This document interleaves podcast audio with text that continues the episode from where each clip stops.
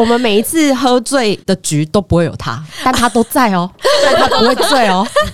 很强哎、还是你真的像那个偶像剧一样，就是你知道碰一下喝了喝了，往肩膀往后倒，对不对？哎、其实我后面都带一个水桶，每次跟大家喝酒，我后面其实有一个吸管。其实你都穿着帽 T 来对对的对盖那边。然后为什么我那一天驼背特别严重？你当我傻子吗你？迎收听第二季为你解惑，我是主持人 Stella。本集节目在悦城南广告录音室所录制，录音室由正成集团与菲米诺新版协力完成。正成集团是台湾影音器材代理领导商，从录影设备到收音器材，正成应有尽有。现在正成集团与悦城南携手合作，推出悦城南专属优惠，只要在正成购物网输入 Lumos 九十，即可享有九折优惠哦！加入会员再享九百元购物金。有了收音器材，收音环境也不容忽视。菲米诺吸音板提供质感与品质兼具的吸音板材，更重要的是，菲米诺吸音板安装容易，轻松上手，也不用担心吸音板造成室内闷热，因为它还可以调节房间内的温度，冬暖夏凉哦。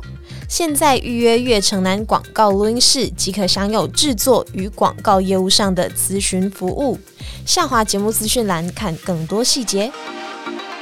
俗话说呢，酒场如职场，职场如战场。那职场其实占据了我们人生非常大的一部分。但你真的了解，就是酒桌上该聊些什么，做些什么吗？比如像老板敬的酒，到底该不该喝呢？或者是要不要喝？那今天呢，就要来跟大家好好来聊聊这件事情啦。先请出我们今天的录音伙伴，欢迎明真、Alice 还有 April。Hello，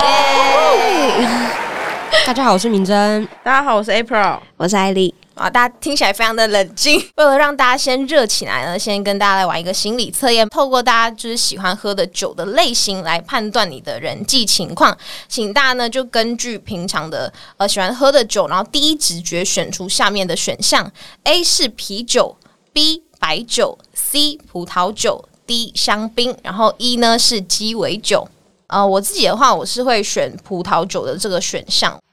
我是明真，我应该会选啤酒，这是我平常最常喝的酒。我是 April，我选葡萄酒。葡萄酒跟我一样，我选香槟，因为我喜欢喝苹果西打，啊，原来是这个原因。它最像。对，好，那我们来听一下解答好了。如果你选择的是 A 啤酒呢，他说你的个性非常的随和，并且不拘小节，然后也没有架子，常常让大家感觉到非常温暖跟亲切。对待朋友呢也是真心热情，朋友有难你都第一时间拔刀相助，是一个社交能力很强的人。如果你选择的是 B 白酒，那你非常善于交际，然后也容易付出真心、真诚对待身边的人，非常享受喝酒的过程，并且呢交到了许多志同道合的朋友。如果你选择的是 C 葡萄酒，那你喜欢幻想，充满正能量，非常注重感情，然后也害怕被伤害，因此呢，你交友的时候会保护好自己，然后深刻了解对方之后，才会付出自己的真诚。如果你选择的是 D 香槟，那你喜欢豪华和高贵的生活，透过交朋友呢来提高自己的社会地位，然后所有周围的跟你相处的人都跟你是非常相似的人。如果你选择的是一鸡尾酒，那你充满艺术气息，具有才华跟独特的魅力，做事情呢有自己的原则，不喜欢去讨好别人，然后在人际处理方面有自己独特的见解跟处理。大家觉得这个有准吗？我觉得没有准，因为我不是一个社交能力强的人，而且它有个 bug 哎、怎么说？就是葡萄酒跟白酒，白酒也是葡萄酒的一种啊，还是它的白酒其实不是葡萄酒？它应该是白酒跟红酒。我在想，它的葡萄酒应应该是带白皮的那种。我想说它白酒可能是烈酒啊，会不会？白酒是微这种你，说就是高粱 对啊，对啊，高粱也是白的啊，那如果今天真的是像你刚刚讲那个白酒是烈酒，那你会选白酒吗？会耶、反正就越烈越好，大家往死里喝，最好不要醒来。这样，比较快达标。或者是有一种混酒，大家就选了。谁能让我最快醉，我就选谁。其实讲到酒这件事情啊，就是各位就身为职场上叱咤风云的悦城南优秀人才，你们对于就是这酒桌的文化，你们有什么特别的了解吗？我有一个可以分享。我小时候其实跟姐姐们吃饭，然后尽管只有我们两个吃饭，她会顺便碰一下我的酒杯。让我小时候其实不懂为什么要碰这个酒杯，后来长大之后发现它其实是一个偏向是礼貌的一种。跟对方喝酒的时候，尽管对方没有要喝，那我要喝的时候，我也会顺便碰一下他的酒杯。不是单纯只是姐姐觉得今天不能只有我喝醉回家吗？姐姐有这么坏吗？姐姐不都是疼爱妹妹们的人吗？我我姐姐可能跟你不姐姐不一样，原来是要看姐姐，我会觉得是在试出善意，就是这是一个共享的过程。即便你现在没有喝酒，但我喝酒起来，我想到你，我想要跟你一起有共饮的这个过程，所以我敲一下，然后对方可能会喝起来，拿起来喝，或是点头，我就觉得是一个还蛮好的文化的。碰一下比较爽，这样对对对，对就我们有对哎庆祝一下哦，这样的感，觉，有点礼貌的那种感觉。但这就会仅止于可能跟朋友或家人之间，确实在职场上，对啊，，遇到上属或者是你去见客户，客户这样碰你杯，总不能哎，我就你想碰你就碰，你就跟他反正我没下有要喝对，对对，就说嗯，我知道了，好的好的，这样我感觉这张单不会成。没问题，没错没错没错。哎、可是像是生理期，比如说女生就是常常会遇到生理期啊，然后我们上集有讲到说话的艺术这件事情嘛，那大家觉得在这里要如何体现？就是生理期，或者是哦不想喝女生很容易醉，然后怕对方灌你酒之类的，你们要怎么委婉的拒绝对方的敬酒啊？哦，我们这边有一个达人，啊达人月城南小达人，我们每一次喝醉的局都不会有他，但他都在哦，但他不会醉哦。很强哎、还是你真的像那个偶像剧一样，就是你知道碰一下喝了喝了，往肩膀往后倒，对不对？哎、其实我后面都带一个水桶，每次跟大家喝酒，我后面其实有一个吸管。其实你都穿着帽 T 来把那个对对对盖那边。然后为什么我那一天驼背特别严重？这边可以跟大家说一下我的躲酒小文化，因为我不管到每一个场合，到很后期大家才会发现我在躲酒，但已经来不及了，就大家都已经醉了，差不多我可以帮大家叫车回家。呃，如果假设说今天是在一个可能比较公事上的饭局，就是可能大家一刚开始严谨，但后面会还我有意识到这个举动的时候，其实我反而会坐老板旁边。通常老板就是要跟人家敬酒、喝酒、互喝的那个人。那第一个就是视线死角，老板你做老板的那个斜角，他比较不会看到你，那他会注意他对面的人。其实做老板对面，我觉得是最危险的。对，那加上你要非常的会见风转舵，就是老板跟谁划酒啊、喝的时候，你就要在旁边，就是你知道吗？就是加码喝，你刚还没喝，就是你要在旁边当一个就是小小尖兵的角色，就跟老板说，老板他还没喝，他还没喝，但是你要非常的有技巧，跟顺着那个时候的气氛去融合，要不然这个剑很可能就会 就老板说，哎、没有啊，是你还没喝，就是这种东西千万不能惹到自己身上，所 以你就是要等，就是老板看过去，所有的人都喝完，他们互相都已经醉了的时候，你才能被发现，或者是说你根本不会被发现，其实你没喝什么酒。所以我觉得我的躲酒文化是第一个，就是我很自制，你自己知道你不想喝醉，你就不要喝醉，然后你不能受着别人的起哄去喝酒。那第二就是你座位的时候，我啦，我就是会坐在可能会主要一直喝的人的旁边，这样子，不包括是塞龙每个人，还有塞龙老板，让他们都灌醉。听到了吗？各位学起来哈，学起来。拜托啦，以后聚会让我在坐老板旁边，我怕你不让我们坐，不让我坐，以后你都要坐对面。不行啦。以后坐刚坐下来还没，还屁股还没坐下去，然后明真跟 April，哎、艾啊，丽，你们会直接在座位帮我放那个我的牌子，艾丽你就坐这，今天换你。其实艾丽刚刚讲到，就是坐老板旁边这件事情，像是平常追星，我们知道有 C 位这么一说嘛，就是 center。那像电视剧、电影的主演，他们有所谓的一番、二番，就是名字在比较前面。那像在职场上的酒桌上面呢、也要讲究这座位这件事情嘛。比如说，哎，老板一定是总监，他旁边一定是比如说哪一个大咖、哪一个大臣们。我们新创公司的话，其实比较少，但传统媒体的话是会。通常如果有节目部经理，就是经理等级的人出现在这一场饭局里面的话，通常他会坐离门最远的那个位置，就是主位。主位，我一直觉得说，因为坐门的那个很很容易被暗杀，很容易跑掉啊！就是趁大家忙的时候，赶快拿着东西走了。哎、大家我叫车喽！所以通常最大的那个是坐在最里面的位置，啊就他一眼望出去就可以望到谁走进来，或者是谁走出去嗯的那个位置是主位。或是人家一走进来，他就看得到你，他你就是一个很中心的人物，这样。对，但我们公司的话，通常都是老板坐门口，因为他都最晚来。哦，对啊，对啊，我们都先坐，我是应该是我们没礼貌啊，大家自己挑自己喜欢的位置坐。甚至我们先开吃。对对，完全没有在 care 就。不好意思，我上班很饿。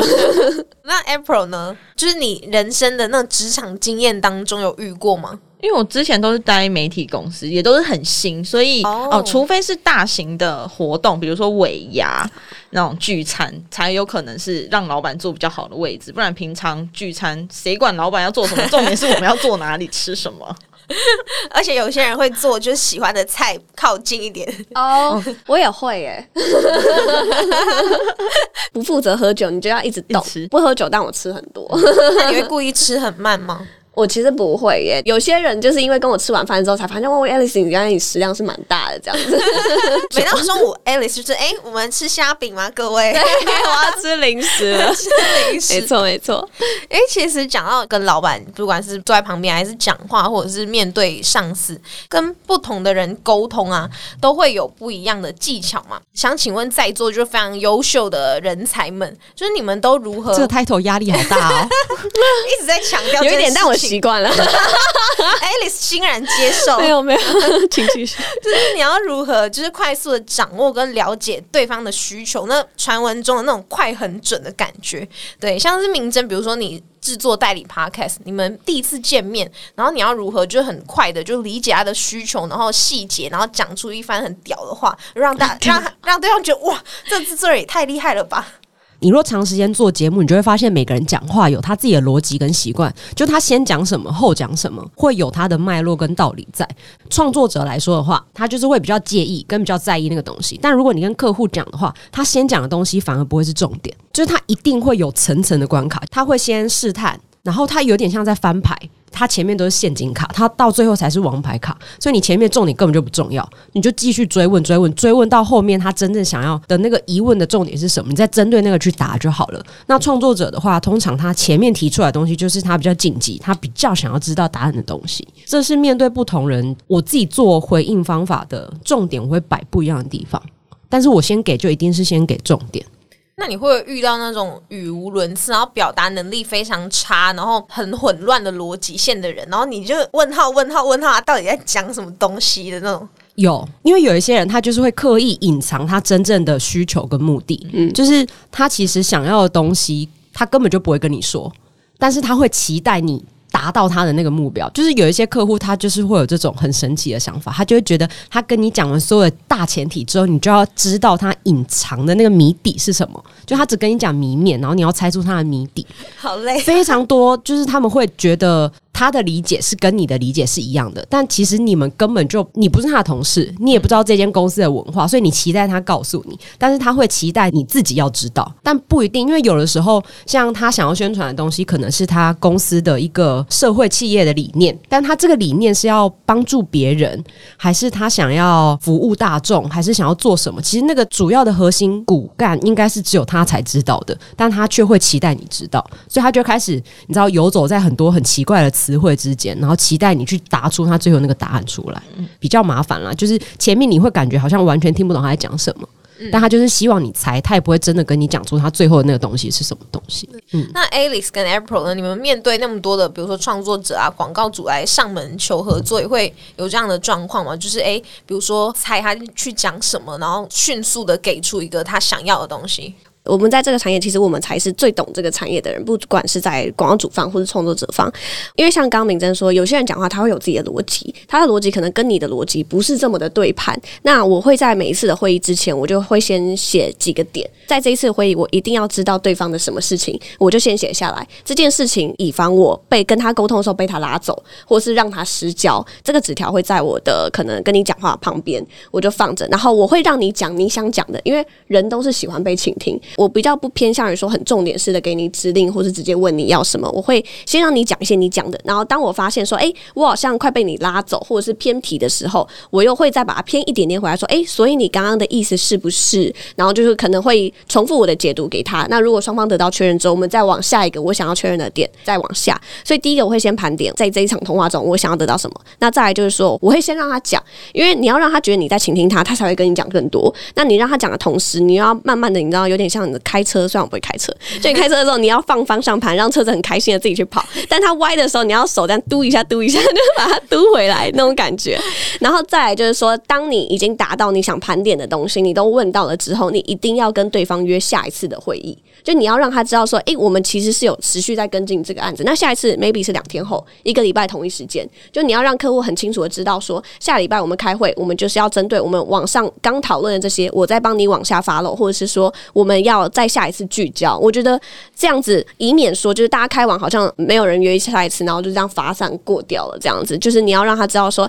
这件事情你是在 on，而且你要有一个很清楚的时间点，说大概这个案子我要什么时候得到他的确认，然后把它结束掉。所以你在约下一次的时间的时候，你就可以更精准的去抓你们双方想要对齐的东西。这是我的一个小 tips。那我补充以创作者沟通上面来说好了，在我们跟创作者沟通上面来说，其实因为我们已经是有需求要给到创作者了，那但我们还是需要创作者他本身的创意跟时程的控制，那我们就是协助他。在他的创意之中找到他这一次可能真的合作，他希望可以拿到怎么样的点？毕竟我们是 content 取胜，我们也不希望创作者的创意被限制，所以我们比较偏向是说，我要知道，就我跟他沟通，他要知道他的需求是他希望我的广告可以接好接满呢，还是他可以在一定的广告收入之下，还可以维持他的创意？呃，在跟他聊的时候，会比较偏向是我可能要先做好他的功课，然后跟他了解说，他这一次。可能在开业配出来之后，他希望他达成的目标是什么？去帮他安排。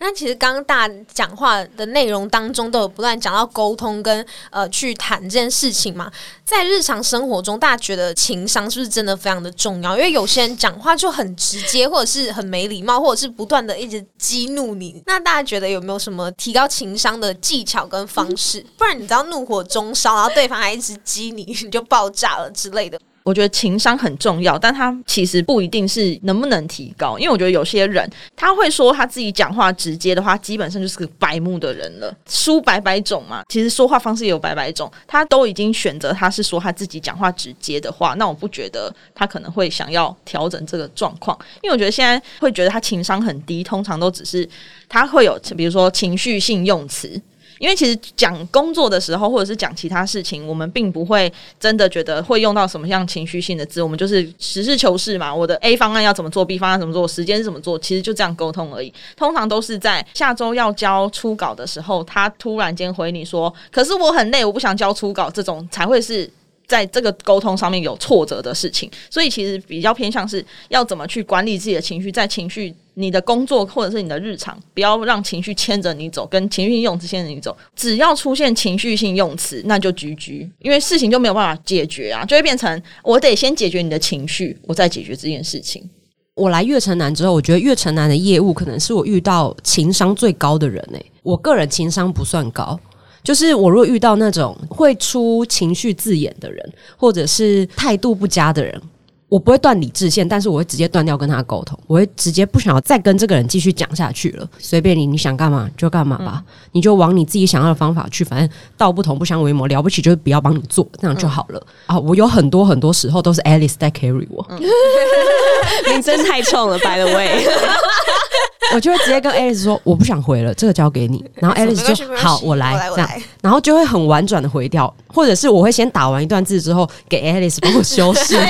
我润饰大师，对，Alice 每次写那个真的是哇，有够厉害的呢。我跟你讲超好笑，明真有时候会真的是很直接，就说我觉得很奇怪，不合逻辑，就是他会直接用这这样的字。但是每个人心里的建设都是不一样。为什么会婉转？是因为我会觉得我认知我的目。目的，因为老实说啦，当然就是制作跟业务导向。因为制作比较像是说拿到需求之后，我们把他想要的东西制作来嘛。但是我的话，我就是要进单。今天如果客户生气或什么的话，我就是没有进单。我会先想到我的最终目的。那我要达成最终目的，也不是说我可以忍，而是说我会给他一次、两次、三次。那假设说他真的很难沟通，好，那我们就放弃。我觉得这应该就是个人的习惯，因为我爸妈把我教成一个很有礼貌的人，所以我对任何人都很有礼貌。今天我遇到不礼貌的人，如果我用不礼貌的话回他，我就觉得我好像是在降低我自己的水平。假设你今天像 April 刚说的，他说：“哦，我真的好累哦，我没有办法教。”其实老实说，大家都知道，听起来就是你的问题。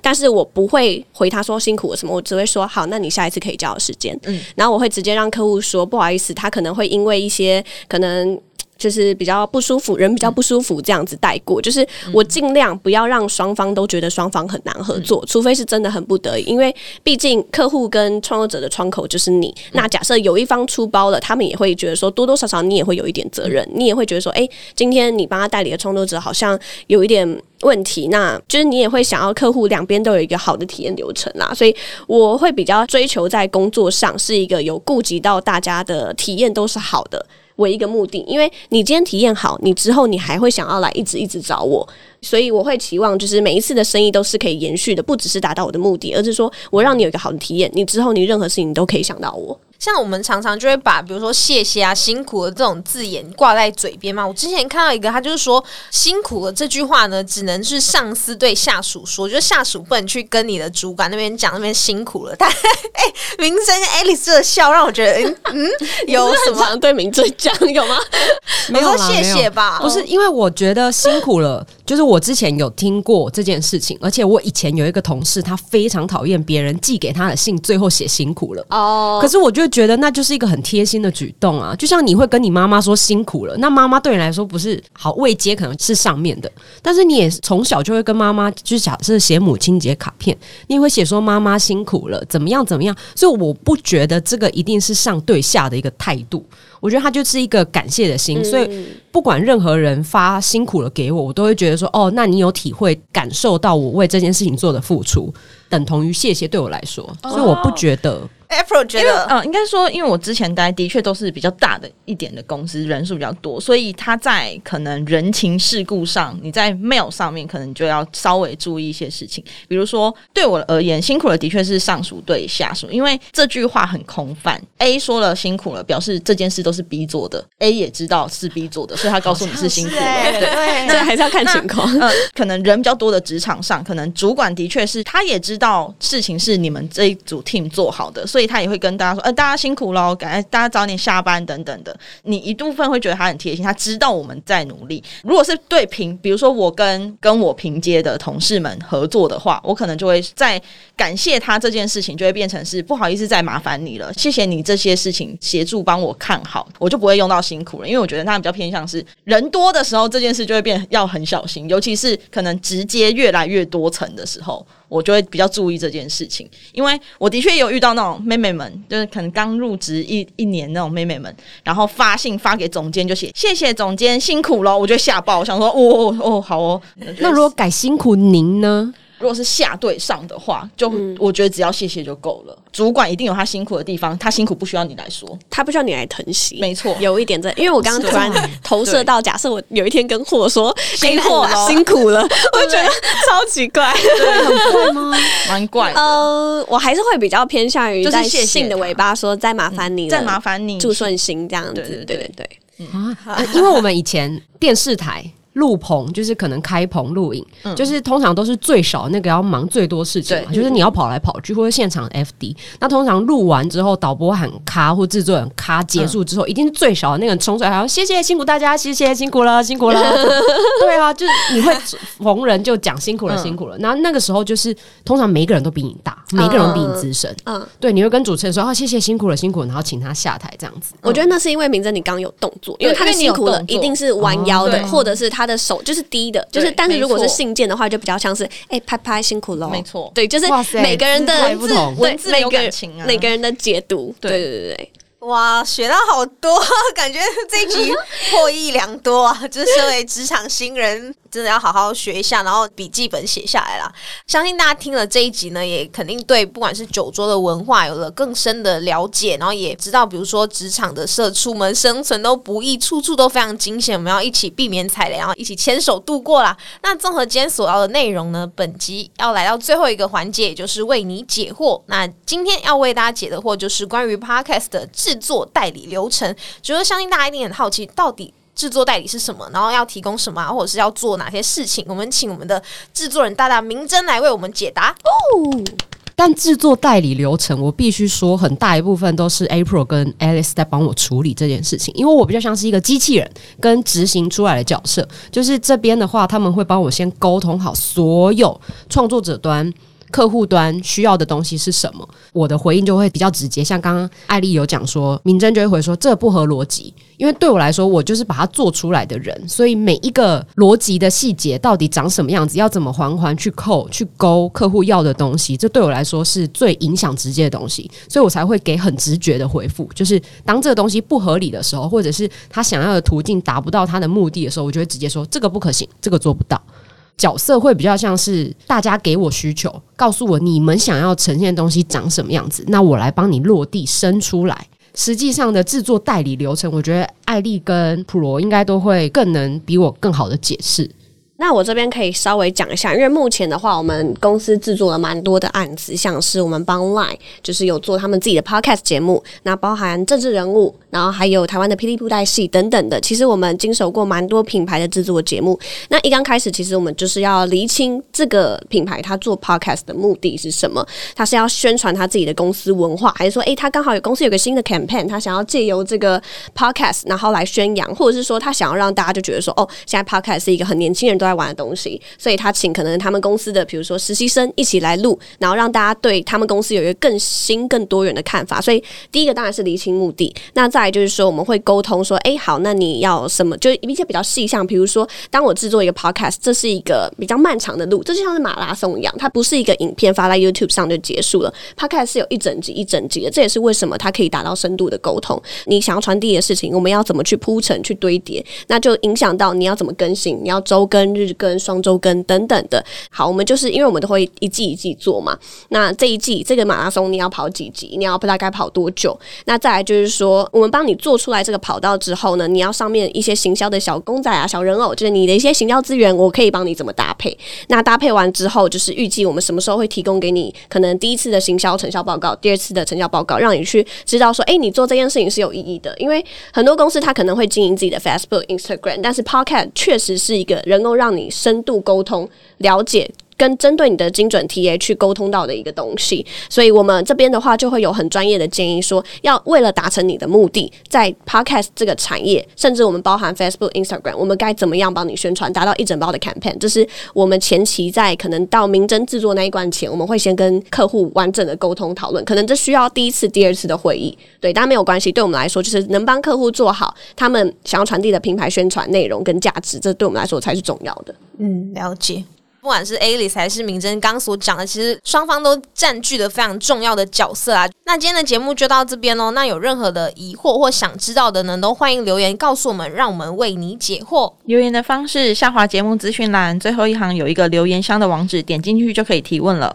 请大家多多支持月城南广告录音室，租借方式可以到我们的月城南官网进行预约。哟呼！月城南广告不只有提供录音室的租借服务，另外还有广告代理、业务代理以及 Podcast 节目制作代理的服务哦。没错，详细资讯请搜寻我们月城南广告 IG、脸书或者是到官网查询哦。我们下次见，大家拜拜，拜拜，拜拜，拜拜。理性饮酒，喝酒不开车，开车不喝酒。未满十八岁，请勿饮酒。